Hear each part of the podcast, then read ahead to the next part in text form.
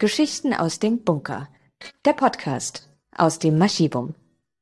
Eine Koproduktion vom Stadtarchiv Mannheim mit der Kulturredaktion des Bermudafunks, dem Freien Radio Rhein-Neckar.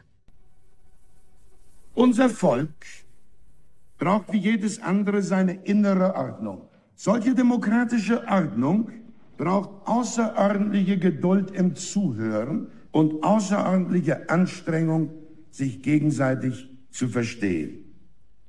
Wir wollen mehr Demokratie wagen. Geschichten aus dem Bunker. Heute zum Thema Willy Brandt. Nur, was für ein Bunker ist das, aus dem die Geschichten stammen? Das ist der Hochbunker am Neckarufer in Mannheim. Der heißt Ochsenferchbunker und das Stadtarchiv ist 2018 an den Neckar gezogen in diesem Bunker. Der wurde natürlich wunderbar saniert und ausgebaut und umgebaut. Seitdem heißt er Archivum und verwahrt nun die Archivalien der Stadt hinter dicken Mauern und er hat auch Büros und Veranstaltungsräume und Ausstellungsflächen auf zwei Etagen. Tja, also dieses Archivum ist nur ein paar Minuten von unserem Studio des Bermudafunks entfernt. Hier sitzen wir heute zu dritt. Helen Hebra, Stadträtin der SPD, Vorsitzende des Freundeskreises des Archivums, ehemalige Landtagsabgeordnete, Andrea Schenk vom Stadtarchiv, er ist Historiker, und ich, Annette Lennartz von der Kulturredaktion des Bermudafunks.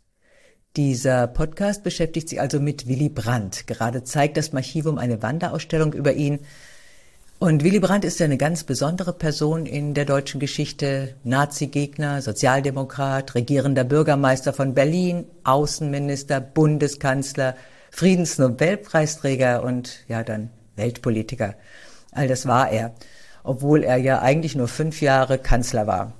Aber er hat das Land gründlich verändert. Werden wir sehen. Wir wollen uns in diesem Podcast natürlich mit Willy Brandts Kontakten zu Mannheim, mit seiner Bedeutung für Mannheim beschäftigen, aber zuvor würde ich noch eine persönliche Frage stellen. Haben Sie noch Erinnerungen an die Willi-Zeit? Er kommt ja aus einer anderen Generation, wurde 1913 geboren, 69 wurde dann Kanzler. Ja, wer erinnert sich denn noch an diese Zeit? 69 ist lange her. Da waren die Wahlen und in diesem Wahlkampf wurde er wirklich wie so ein Popstar gefeiert nach dieser grauen Zeit von dem alten, doch greisen Adenauer und dem Nazi Kiesinger.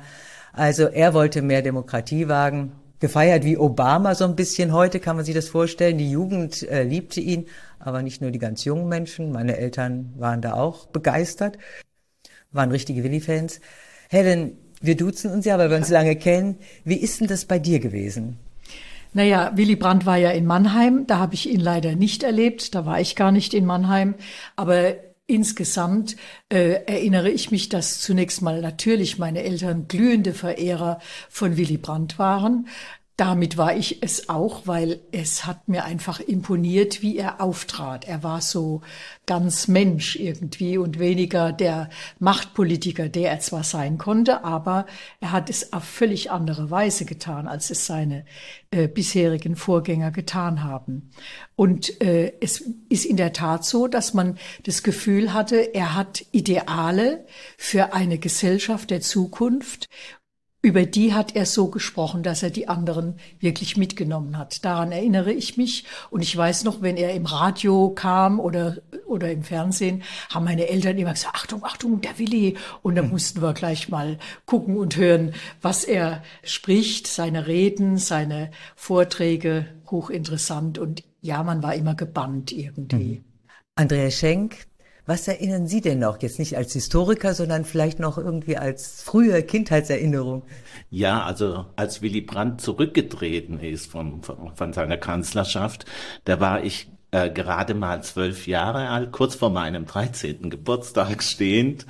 Und äh, ich war damals, daran kann ich mich wirklich noch gut erinnern, war ich im Landschulheim.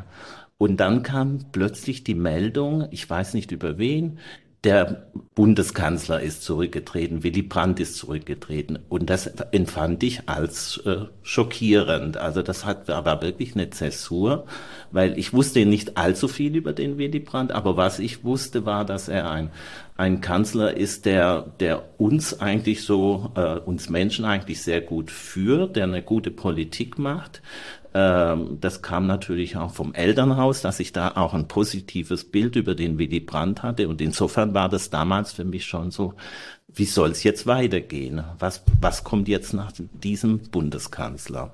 Tja, ich kann vielleicht auch noch was Persönliches ja. mit einfügen. Also, in Mannheim hatten ja 69 viele Bürgerinnen und Bürger unterschrieben für Willy Brandt, haben Unterschriften gesammelt. Und auf jeden Fall wollten die eine oder haben das auch eine Zeitungsanzeige damit finanziert und meine Schwiegermutter hat da auch mit unterschrieben. Mit der Losung Willi wählen stand das dann in der Zeitung. Und kurz darauf war auf diesem Mehrfamilienhaus auf der Mauer riesengroß geschrieben Rote Gerda. Und dann kam der Hausbesitzer sofort zu ihr hin und hat gesagt, machen Sie das weg, sorgen Sie dafür. Und dann hat sie gesagt, wieso? Das waren doch Ihre Leute. Machen Sie das selber weg. Meine waren das nicht. Und damit wären wir auch schon bei dem Thema Mannheim. Wie war denn die Beziehung von Willy Brandt zu Mannheim? Er war ja wohl öfter mal hier. Er war tatsächlich sogar 20 Mal in, im Lauf seiner, seines Lebens hier in Mannheim und zwar immer in verschiedenen Funktionen. Als regierender Bürgermeister von Berlin, als Kanzlerkandidat, dann als Kanzler, dann aber auch nach seinem Rücktritt, als er noch Parteivorsitzender war. Bis in die 80er Jahre hinein war er hier und es ist offenbar so, dass er hier in dieser Arbeiter- und Industriestadt auch eine sehr große Anhängerschaft hatte, was sich ja auch immer in den Wahlen dann wiedergespiegelt hat. Wenn es darum ging, die SPD zu wählen, war ja Mannheim da auch immer weit vorne, was die äh, Stimmen anging. Und Brandt hat äh, also bei seinem ersten Besuch 1961, das war kurz vor dem äh, Mauerbau, war er schon mal hier. Und dann ist er 63 wieder hier gewesen. Und da wurde dann auch in der Presse ausführlich über diesen Besuch berichtet. Also er hat einerseits politische Gespräche geführt mit den Gewerkschaften, mit dem Oberbürgermeister Reschke damals. Und er ist aber auch direkt auf die Menschen zugegangen. Es gab einen Besuch bei einer Arbeiterfamilie in in der Vilsbach. Und da wurde er bewirtet mit Kuchen, äh, es wurde äh, Kaffee und Wein serviert und Brandt hat sich erkundigt über das Leben dieser Familie und denjenigen, derjenige, der damals eingeladen hatte, der hat dann auch sehr viel über sein, über sein persönliches Leben erzählt als Arbeiter über seinen Lohn, Gehalt, dass das eigentlich zu wenig ist und so weiter. Brandt hat sich das alles angehört. Er, ich denke, die Leute haben gemerkt, dass er, dass er sich wirklich für sie, für ihre Belange interessiert hat. Hm. Gab es auch mal einen Parteitag hier von der SPD? Ja, das war 1975. Da war er ja dann schon nicht mehr Kanzler. Das war dann der, unter Helmut Schmidt als Kanzler. Aber er war natürlich auch hier zu Besuch dann und also war natürlich als Parteivorsitzender bei der Tagung dabei. Ja, ja. also gibt ganz schön viel noch im Stadtarchiv was auf seine Besuche hinweist, ja. ja. Also wir haben wichtige Quellen sind tatsächlich die Presseberichte. Wir haben aber dann auch noch äh, viele Akten, in denen er auftaucht. Das bezieht sich nicht nur auf die Besuche, sondern auch allgemein auf politische Kontakte äh, zwischen Brandt und äh, anderen politisch tätigen Persönlichkeiten hier in Mannheim. Zum Beispiel habe ich jetzt äh, entdeckt, dass er auch äh, einen Briefwechsel mit Herbert Mies hatte, DKP-Vorsitzenden, was sicherlich auch interessant wäre, dem nochmal nachzugehen. Seine Reden, die wurden in Mannheim auch gesammelt und die finden wir dann auch bei uns im Archivum in den Akten. Es war ja damals, war es ja auch eine relativ ganz moderne Politik, die dann angestoßen worden ist. Man sprach von demokratischem Sozialismus, hört man auch nicht mehr so viel ne? in dieser Zeit. Ich las ja nur, als ich so ein bisschen mich vorbereitet habe, gesagt, oh, manche Vokabeln gibt's gar nicht mehr. Ja, ja dann doch jetzt zum Wahlkampf.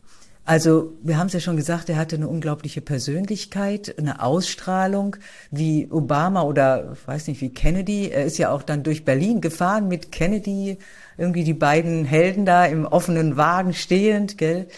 Was war das so, was ihn so faszinierend machte, Helen? Was meinst du? Ja, ich glaube, es war natürlich nicht nur seine Ideen über eine zukünftige Gesellschaft, sondern es war besonders auch seine Sprache.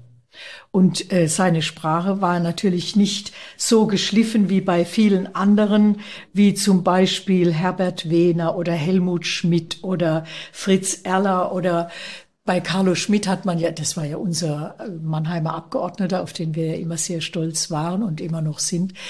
Carlo Schmidt hat man ja nachgesagt, er kann sogar auf einer Glatze Locken zaubern mit seiner Sprache. Also es ist so ein Bonmot aus dem, offenbar aus Bonn äh, gewesen. Also seine Stimme war rau von Willy Brandt. Er sprach sehr bedächtig, er stockend, er pflügte sich quasi richtig durch, hatte, hatte man das Gefühl, und man konnte irgendwie teilhaben an der Formung seiner Gedanken. Da war also keiner, der den Leuten eine fertige Meinung serviert hat, sondern er ließ sie mitgehen in seiner Entwicklung der Gedanken.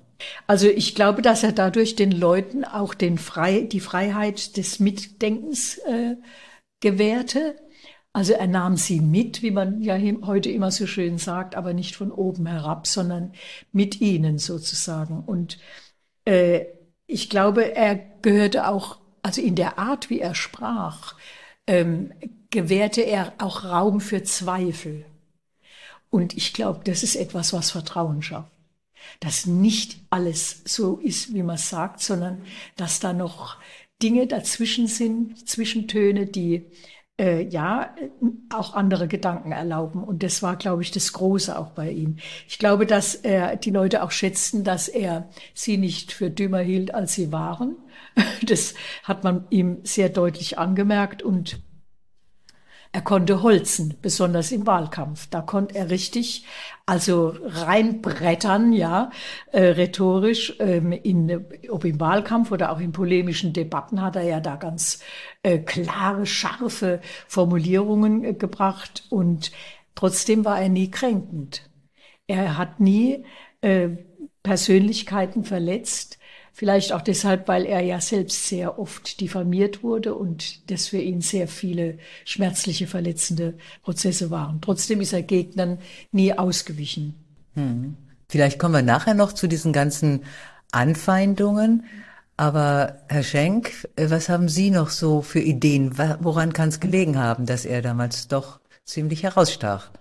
Also ich gebe dem vollkommen recht, Helen, was du gesagt hast. Mhm. Äh, ich finde auch, dass er ja verstanden hat, äh, Dinge auf den Punkt zu bringen, indem er zum Beispiel gesagt hat, es wächst zusammen, was zusammengehört. Oder indem er gesagt hat, mehr Demokratie wagen. Natürlich stecken da auch eine, Mar eine Marketingkampagne dahinter, aber er wurde, er hat es so glaubhaft verkörpert, diese Aussagen, dass man auch, dass ihm abgenommen hat. Also er war schon jemand, der sehr authentisch immer gewirkt hat. Äh, und das ist sicherlich ein wichtiger Punkt, der zu seinem Erfolg beigetragen hat. Er war jemand aus dem Volk, der dem Volk auch aufs Mund, auf den Mund gehört hat, der aber auch Visionen entwickelt hat. Und zwar so, dass die Menschen das verstehen konnten. Nicht abgehoben, sondern wirklich klare Visionen. Und äh, natürlich waren diese Visionen auch ganz wichtig gewesen weil er ja sich ausgesprochen hat für Versöhnung, für Frieden, nicht Konfrontation, sondern aufeinander zugehen. Das, das war ja die große Diskussion um den, um den Umgang mit der DDR und mit den, mit den Ostblockstaaten. Da kommen wir nachher ja, nochmal drauf. Vielleicht jetzt doch nochmal zu seiner Persönlichkeit. Woher kam das, dass er so ein Standing hatte? Ich meine, ja, eine großartige Politikerschulung hat er ja nicht hinter nee. sich gehabt. Also es ist tatsächlich wohl so, dass es von seiner Biografie herrührt. Ein einfacher Arbeiterjunge, er war ja der Sohn einer Verkäuferin. Sein Vater hat er nie kennengelernt. Aufgewachsen ist er bei seinem Großvater, einem Industriearbeiter. Und durch seine Mutter und den Großvater ist er sehr schnell ähm, mit der SPD in Berührung gekommen. Beide waren Anhänger der SPD und haben ihn entsprechend auch geprägt von Anfang an. Und er war schon in jungen Jahren, das ist wirklich das Erstaunliche, jemand, der sehr konsequent sich der Politik zugewandt hat, der schon mit 13, 14, 15 offenbar wusste, dass er in dem politischen Bereich irgendwas machen möchte, dass er die Gesellschaft verändern möchte, mitgestalten möchte. Äh, als Anhänger der SPD. Mit 16 ist er ja schon in die SPD eingetreten, was ungewöhnlich ist, weil man Früher ging es wahrscheinlich auch nicht. Nee, man gell? durfte eigentlich erst mit 18 eintreten und man hat bei ihm eine Ausnahme gemacht. Also ganz bemerkenswert. Und er hat sich dann schon sehr, sehr früh auch gegen die Nazis gestellt, hat auch gegen die Nazis angeschrieben. Er war ja auch dann schon früh journalistisch tätig. Und ähm, als dann 1933 die Nazis an die Macht kamen, hat er ja dann auch äh, für sich erkannt, äh, dass er in Deutschland nicht bleiben kann, weil er er stand schon quasi auf der Liste der Nazis und äh, er ist dann geflohen nach Norwegen gegangen und da hat er, glaube ich, seinen Weg weitergefunden. Also ich glaube, er hatte wirklich so durch diese frühen Ereignisse äh, ist er sehr standhaft geworden und sehr klar auch in seiner in seinem äh, in seiner Haltung. Mhm. Ja, das kann gut sein, also dass einfach viel früher erwachsen geworden ist ja. auch und dann, ja, ja, stimmt schon. Ja, er war da auch sehr bekannt, ne? also im In- und Ausland und ein, einer unserer Politiker, die vielleicht am bekanntesten waren. Ja, weil man erzählt, er war in Südamerika als junger Mann mit dem Rucksack und selbst im kleinsten Dorf kannte man Willy Brandt. Ja, mhm. kann man ja heute jetzt, glaube ich, dass Olaf Scholz trotz unserer Handys überall so weithin bekannt ist. Ja. Ja, vielleicht kommen wir jetzt wirklich dazu, zu seinen Idealen, zu seinen Visionen, die er dann, als er zurückkam aus äh, Schweden war es ja dann, kam er zurück, ne? Mhm, genau. Aus Schweden und dann als zuerst war er, er war ja zuerst in Norwegen, als dann Norwegen besetzt wurde von den Deutschen, dann ist er nach Schweden geflohen mhm. und von da kam er dann zurück nach Deutschland. Genau. Dann hat er sich ja politisch betätigt und ja bis zu seinen dann wurde er Bürgermeister von Berlin ne? und dann Kanzler. Und da war ja seine größte Veränderung in der Politik seine Ostpolitik, dass er gesagt hat, wir wollen Frieden haben, rechts und links sozusagen von Deutschland. Helen Hebra, wie hat das damals gewirkt? Ich denke, es hat versöhnlich gewirkt. Ich habe da eine äh, Zeitungsnotiz, wo deutlich wird, dass er die Hand reicht den ehemaligen Feindländern. Das war aus der Begründung übrigens später des Osloer Nobelkomitees. Äh, da steht, Willy Brandt hat als Chef der westdeutschen Regierung und im Namen des deutschen Volkes die Hand zu einer Versöhnungspolitik zwischen alten Feindländern ausgestreckt. Er hat im Geiste des guten Willens einen hervorragenden Einsatz geleistet, um Voraussetzungen für den Frieden in Europa zu schaffen. Ich glaube, er war ein großer Architekt des Friedens, des europäischen Friedens. Er ging da sehr viele Wege und also was halt auch so beeindruckend war, er konnte verzeihen, er konnte aber auch um Verzeihung bitten. Und da ist ja auch diese große Geste von ihm, die ja in der ganzen Welt eine enorme Beachtung äh, fand, wo er um Verzeihung bittet äh, in Warschau dieser Kniefall. Und äh, da habe ich auch so eine schöne äh, Notiz äh, vom Spiegel 1970. Dann kniet er, der das nicht nötig hat, da für alle, die es nötig haben, aber nicht da knien, weil sie es nicht wagen oder nicht können oder nicht wagen können. Dann bekennt er sich zu einer Schuld, an der er selber nicht zu tragen hat und bittet um eine Vergebung, derer er selbst nicht bedarf. Dann kniet er da für Deutschland. Ich glaube, das kann man ja besser gar nicht ausdrücken, ähm, welche Kraft das hatte und was, welche Kraft der Einigung das auch hatte innerhalb des äh, Deutschlands, aber auch weit darüber hinaus. Ich glaube, das sind diese großen, auch wie du es vorhin sagtest, Andreas, er konnte so auf den Punkt kommen, und zwar in Worten und in Gesten. Und das war einfach diese enorme Ausstrahlung und diese Fähigkeit, Menschen miteinander zu verbinden. Ich glaube, das kann man ganz pauschal sagen. Hm, er hat das auch mal selber so eingeschätzt. Ich meine, man muss sich vorstellen, da war ja kalter Krieg. Also das war ja unglaublich äh, hart die Auseinandersetzung hier zwischen Ost und West und äh, eine richtige Eiszeit kann man sagen und er hat sie irgendwie aufgebrochen. Und er sagte dann 1987, mein eigentlicher Erfolg war, mit dazu beigetragen zu haben, dass in der Welt, in der wir leben, der Name unseres Landes Deutschland und der Begriff des Friedens wieder in einem Atemzug genannt werden können. Und das ist also natürlich schon ja, ja das ist ein großes Verdienst, also in der Hinsicht. Ja, ja, ja, muss man sagen. Heute bahnt sich ja wieder eine Eiszeit gen Osten an. Ich weiß nicht, wie Willy Brandt da reagiert hätte. Es ist eigentlich, wer weiß. Wenn ich das korrigieren darf, die Eiszeit bahnt sich nicht gen Osten an, sie kommt vom Osten. Ja, aber man muss schauen, wie Konflikte gelöst werden können und wie Europa friedlich bleibt. Das ist ja das größte Ziel, was wir haben müssen. Mhm. Ja, Ostpolitik. Er bekam dafür den Friedens- und Weltpreis, wie du gesagt hast. Und äh, da fällt ja auch in, war das in seiner Regierungszeit die Anerkennung der Oder-Neiße-Grenze? War das in seiner Regierungszeit? Ja. Das war tatsächlich in seiner Zeit gewesen. Äh, die Anerkennung der Oder-Neiße-Grenze, dass die Gespräche mit der DDR, das aufeinander zugehen, dass man auch versucht, die, äh, die die, die bisherige, man hat ja quasi gar keinen Kontakt zu, zur DDR gehabt und die DDR wurde auch nicht als Staat anerkannt. Brandt hat auch nicht äh, rundweg die DDR als Staat anerkannt, aber er hat doch so eine gewisse, er ist auf, auf die DDR zugegangen. Und das wurde ihm aber dann auch angefeindet. Also auch der äh, Kniefall in Warschau hat nicht nur Menschen, hat nicht alle Menschen begeistert und beeindruckt, sondern viele haben auch das sehr stark kritisiert.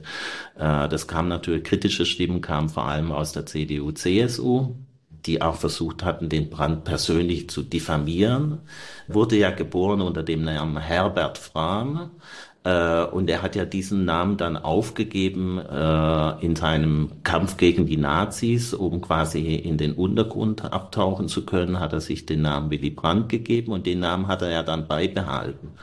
Und der Adenauer hat dann auch mal davon gesprochen, von äh, Willy Brandt alias Herbert Frahm und wollte mit dieser Formulierung andeuten, dass da irgendwas in der Biografie nicht stimmt. Und der Strauß hatte gefragt, was haben Sie, was haben Sie in den zwölf Jahren gemacht äh, in Norwegen? Wir wissen es nicht, aber wir Deutschen wissen, was wir gemacht haben. Also das war auch ein deutlicher Angriff. Und der Brandt hat sich aber natürlich sehr grandios verteidigen können. Er war eine integre Person, er hatte sich nichts vorzuwerfen und äh, das hat er auch also offensiv dann sehr stark vertreten und hat auch wirklich transparent gemacht, was er alles in der NS-Zeit äh, gemacht hat, was er im Widerstand geleistet hat.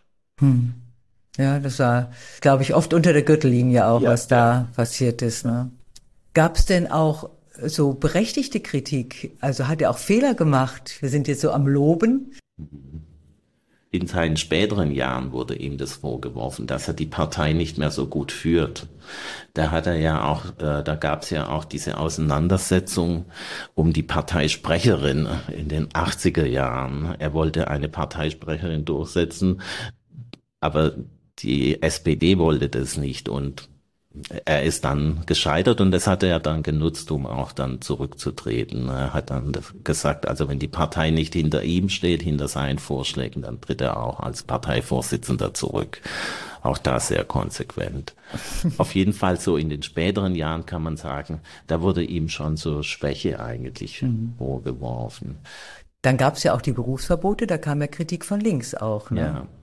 Da hat er da hinterher irgendwie gemerkt, dass das vielleicht falsch war? Denn heute steht die SPD ja sehr kritisch dem Berufsverboten gegenüber. Hm. Also ich meine mich daran zu erinnern, dass er später irgendwie das relativiert hat mit dem Berufsverbot und gesagt hat, dass das, also auch schon zu sich selber dann gesagt, äh, gesagt hat, dass das vielleicht nicht der richtige Weg war. Aber ich bin da nicht sicher. Ja. Was kann man denn jetzt so Richtung Abschluss sagen? Wie hat er die SPD verändert? Ich meine, vorher, nachher. Vorher war es eine Arbeiterpartei. Ja, ich glaube, man kann sagen, er hat auch aus der Arbeiterschaft kommend, vielleicht auch die Partei insgesamt intellektualisiert. Zunächst ging es ja darum, dass man für seine Rechte gekämpft hat, aus der Arbeiterschaft heraus Benachteiligungen abschafft und so weiter. Aber ähm, da war ja schon einiges erreicht. Trotzdem war der Kampf weiter notwendig. Aber er hat äh, auch anderen gesellschaftlichen Gruppen einen Zugang geschafft, also gerade aus dem äh, Bereich der Intellektuellen, die sich da heimisch fühlen konnten, weil sie seinen Gedankengut teilen konnten und sich da auch äh, sagen wir mal, visionär aufgehoben fühlten. Denn ähm, links sein heißt ja nicht nur dem Proletariat anzugehören, sondern äh, es gibt ja die andere Komponente, die der gedanklichen äh, Führerschaft, der, der gedanklichen äh, ja, Visionäre. Und äh, da war, hat er, glaube ich, der Partei nochmal ein völlig anderes äh, Bild gegeben. Darauf waren die Sozialdemokraten und sind es auch heute noch immer stolz. Und ich denke, dass er, ich komme nochmal zurück auf die Sprache, dass er gesagt hat, also zunächst mal hat man ihm angemerkt, er nimmt das Wort genau. Und er hat ähm, in Abwägungen und in Nuancen gesprochen und er wusste eins, dass die Sprache der Spiegel der Seele ist und die Beschaffenheit des Charakters wiedergibt. Und deshalb war er auch so sorgsam mit den Worten. Ich glaube, das war in dieser Zeit in der SPD sehr verbreitet, dass man sehr wohl darauf geachtet hat, wie man und was man spricht. Denn Politik vollzieht sich durch die Sprache. Umso alarmierender ist die Sprachlosigkeit der Generation, die uns heute regiert. Daran müssten wir uns wieder besinnen was er uns da vorgelebt hat, mhm. welchen Wert die Sprache hat und welchen Wert die auch von dir vorhin, Andreas, angesprochene Authentizität hat, dass man da vorne steht und ein wahrhaftiger Mensch ist und das tut, was man vertritt. Mhm. Kann man dann also sagen, so hat er also ziemlich viele Akzente gesetzt in Deutschland, äh, die bis heute noch zu spüren sind. Ne? Wie können wir es gerade mal zusammenfassen? Welche Akzente sind am wichtigsten? Zunächst mal die Friedenspolitik, denke ich mal. Dann natürlich äh, die Globalisierungsfragen, die er ja, das hast du ja äh, ganz wichtig auch angesprochen. Umweltschutz, die Einigung Europas, die Ausgestaltung der Demokratie. Ähm, ja, ich denke, dass er da auch mit den Medien, der Umgang mit den Medien, das war ja damals alles ganz neu. Das hat sich jetzt natürlich auch drastisch verändert.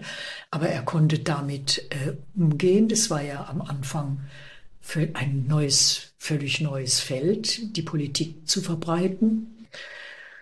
Ja, und ich denke, dass er auch innerhalb der Sozialdemokratie heute immer noch eine Richtschnur für äh, die soziale Demokratie ist. Mhm. Ja. Und ich ja. finde auch wichtig, dass er den Europagedanken so sehr gefördert hat.